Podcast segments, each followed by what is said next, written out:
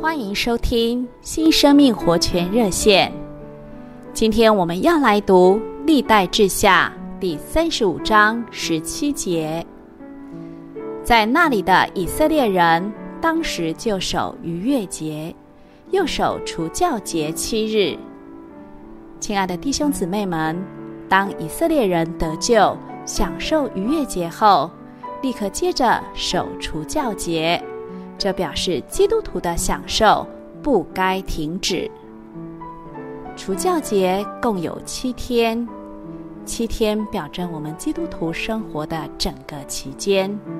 从我们得救的那一天起，直到我们被提见主，也就是说，当人信主得救后，他的整个人生就该是一个除教节。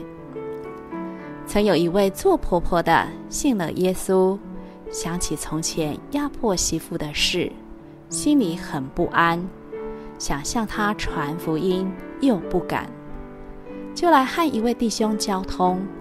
那位弟兄问他说：“你压迫媳妇，她还能听你吗？你必须向她认罪。”他回答说：“我是婆婆，怎么能向媳妇认罪呢？”弟兄再问他：“你是要主，还是要面子？你想要媳妇得救，还是要她沉沦呢？”那位婆婆说。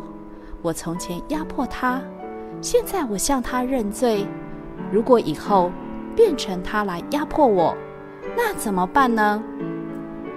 于是弟兄鼓励她，要相信主会在这世上施恩。几天之后，他来告诉那位弟兄：“我向媳妇认罪。”媳妇哭了，我也哭了，我们两个就跪下来一起祷告。你看，这婆婆一认罪，福音不必传，媳妇就得救了。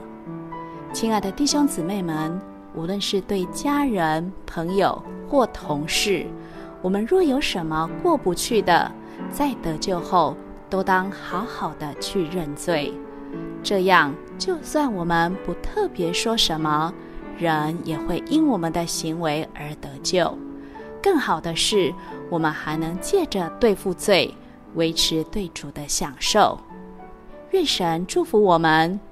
谢谢您的收听，我们明天再见。